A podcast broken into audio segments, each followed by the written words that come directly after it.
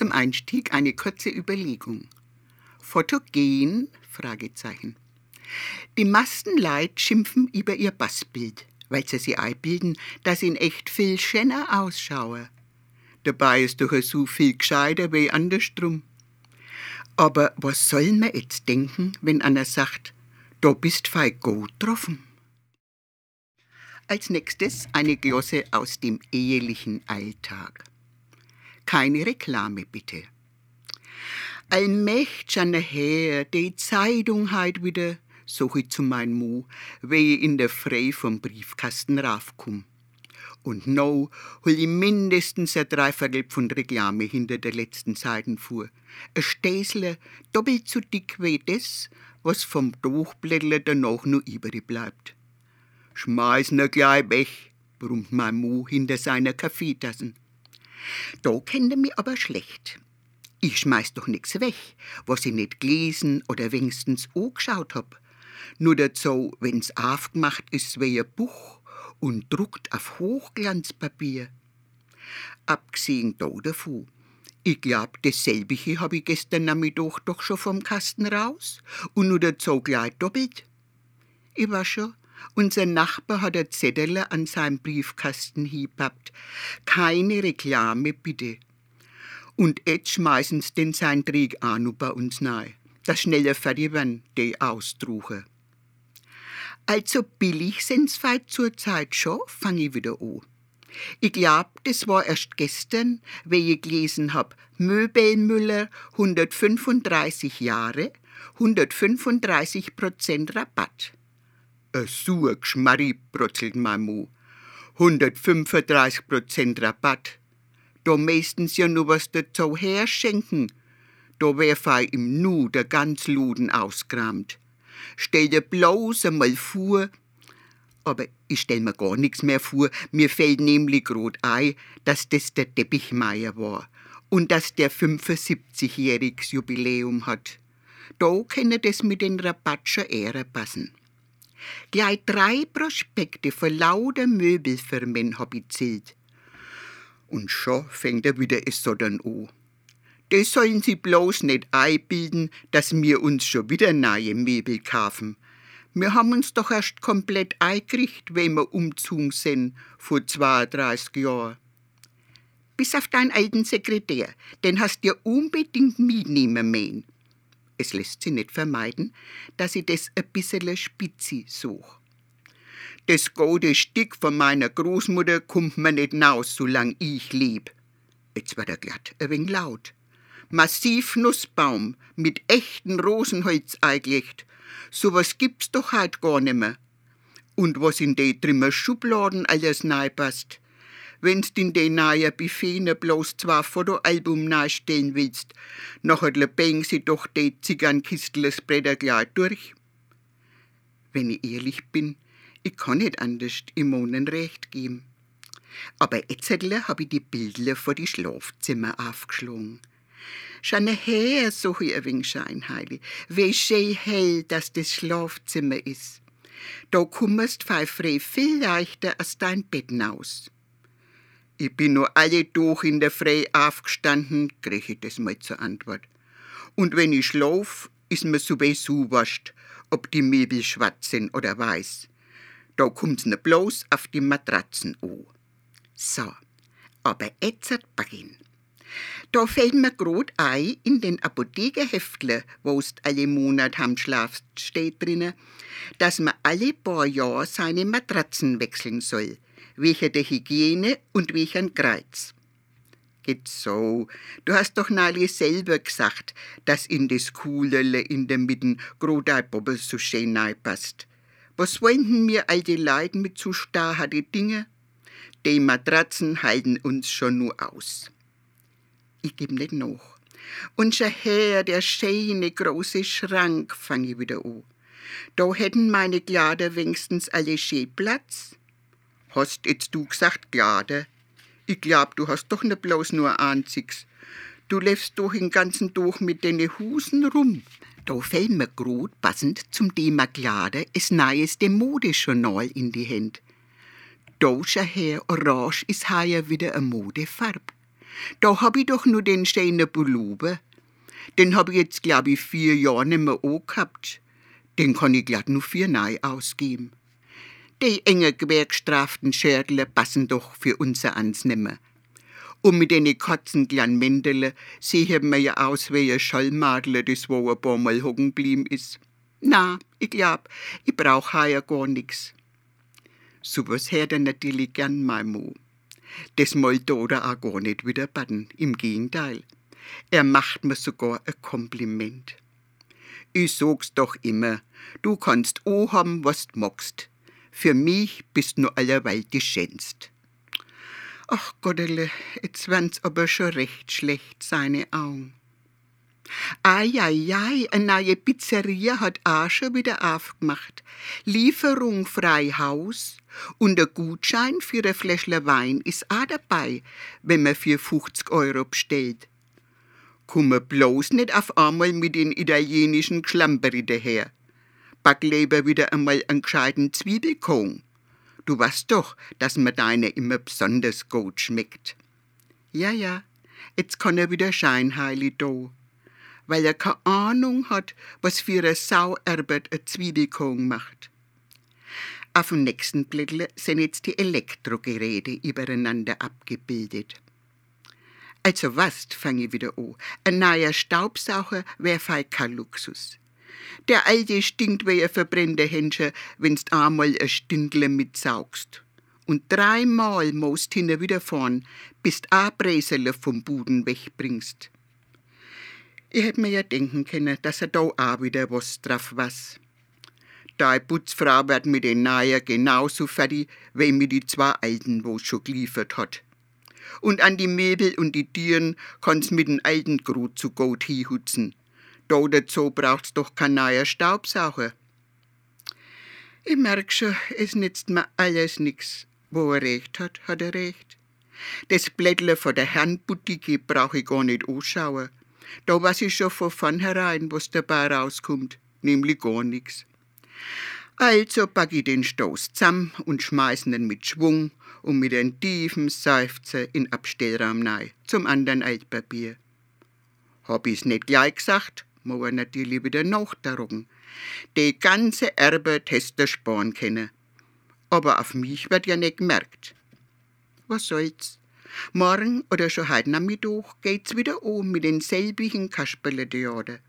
Na ja, vielleicht ist ja auch einmal wieder was für ein Schmuckgeschäft dabei. Mein Geburtstag steht vor der Tür. Wer was, kennet ja sei, dass da einmal mein Mu mit sich reden lässt. Und wenn nicht, was ich schon, was ich mach. Ich kauf mir selber einen schönen Brillantring für den Honorar, das wo ich heut krieg für meine Geschichtle vorlesen. Jetzt habe ich etwas Ernstes, und zwar eine Rückbesinnung auf eine Kindheit im Krieg. Klagemauer. Manchmal bleibe ich steh vor den Glanmeierle, wo ich mit meiner Freien die ballt hab als Glanzmadle. Drauf molen haben wir uns nicht trauen, weil wir Angst gehabt haben, dass der Hausmeister schimpft. Manchmal bleib ich steh vor den Glanmeierle, wo ich ein wenig später mein Nummer drauf geschrieben hab neben die paar, wo auch nicht daheim waren, an den Tuch. Der Hausmeister hat nicht mehr schimpfen können, weil ihnen die Trümmer vor unserem Haus der Schlohn gehabt haben. Genau wie die anderen. Die Nachbarinnen, meine Freunde, meine Schwester, meine Mutter. In Süderlin hab ich ihn draufgeschrieben, mein Name, mit weißer Schulkreiden, dass ihn mein Vater lesen kann, wenn er heimkommt vom Krieg. Dass er was, dass ich nicht a unter die Trimme lieg, wenigstens ich nicht. Manchmal bleib ich steh vor den kleinen Meierle, wo's etz ein schönes, neues Haus neben gestellt haben, mit große Balkon und mit lauter fremde Leid drinnen.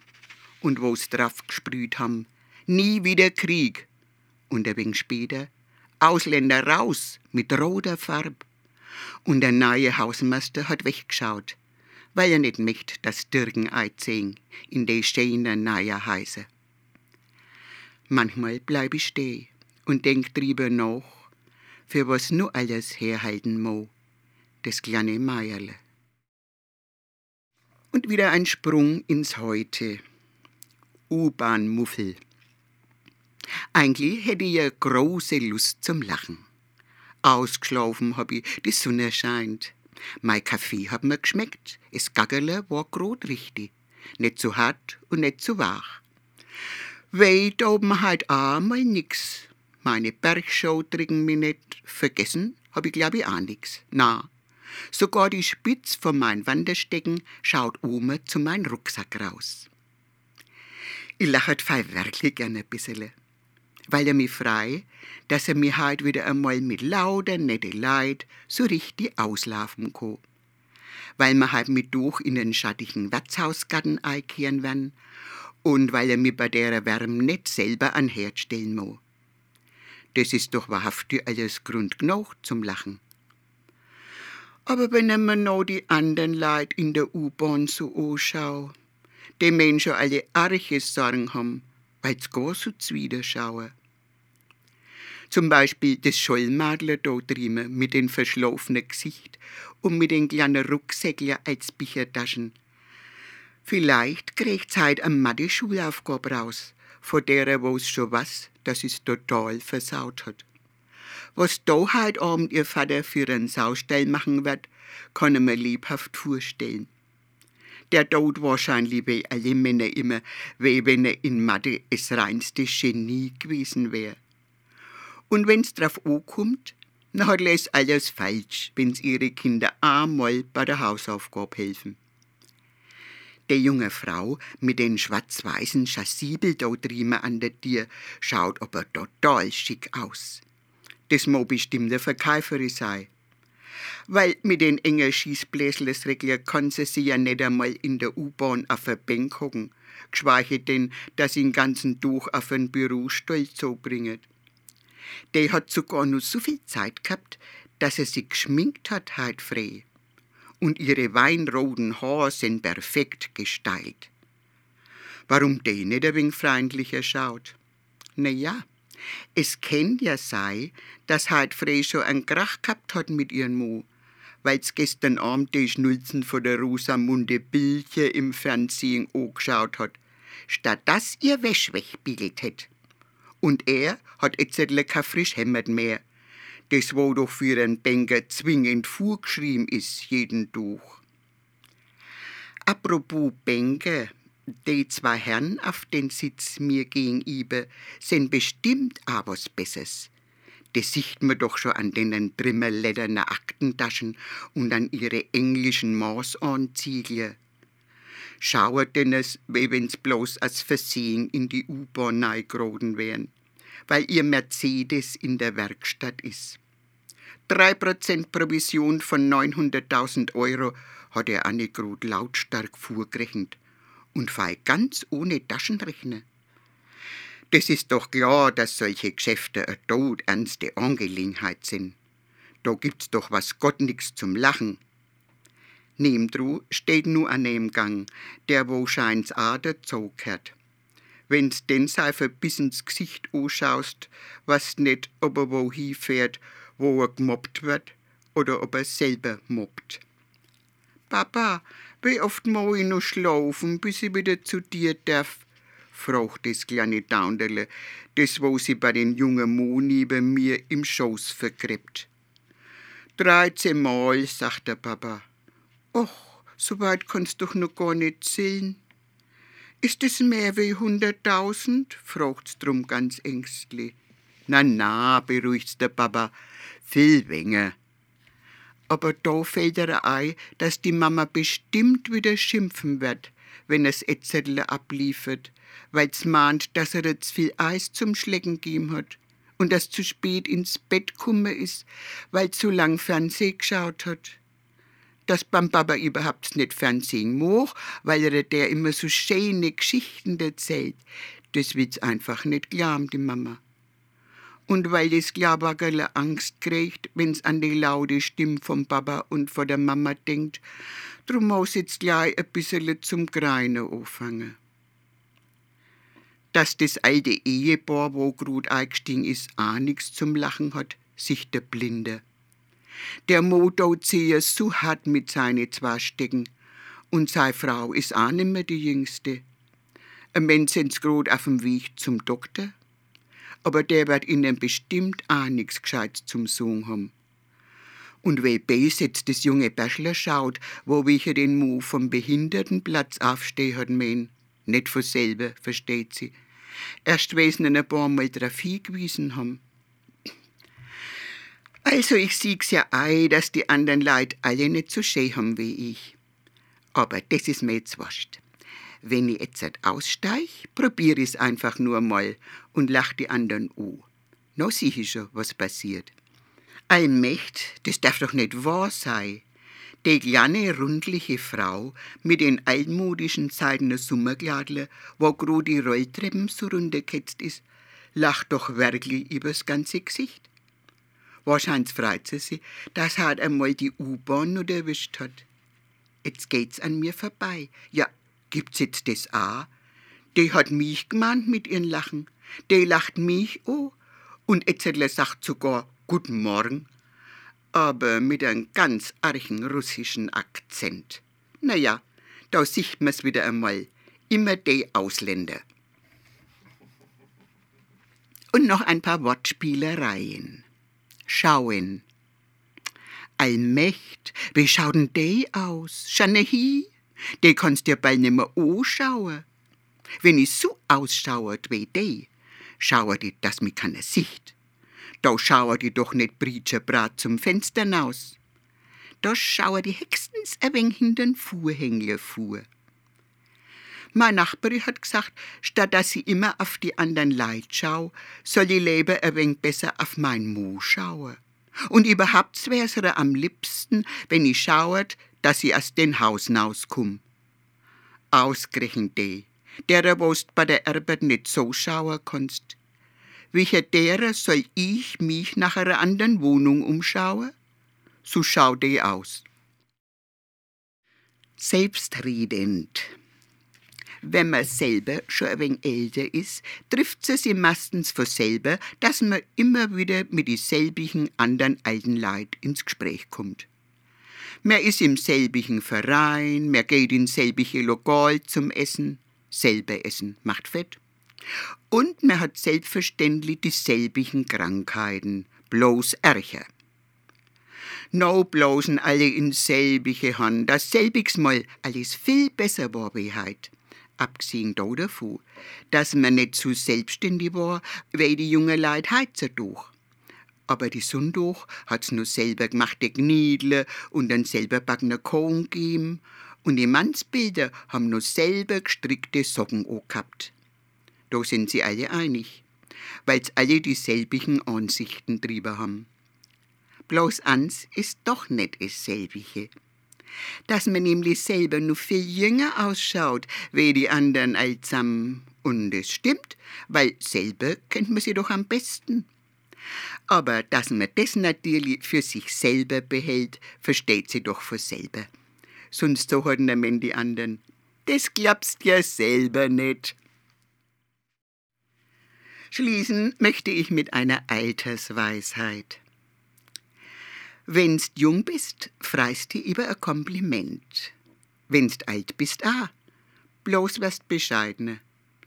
Da freist dich schon, wenn einer sagt, dass du nicht so alt ausschaust, wie's bist.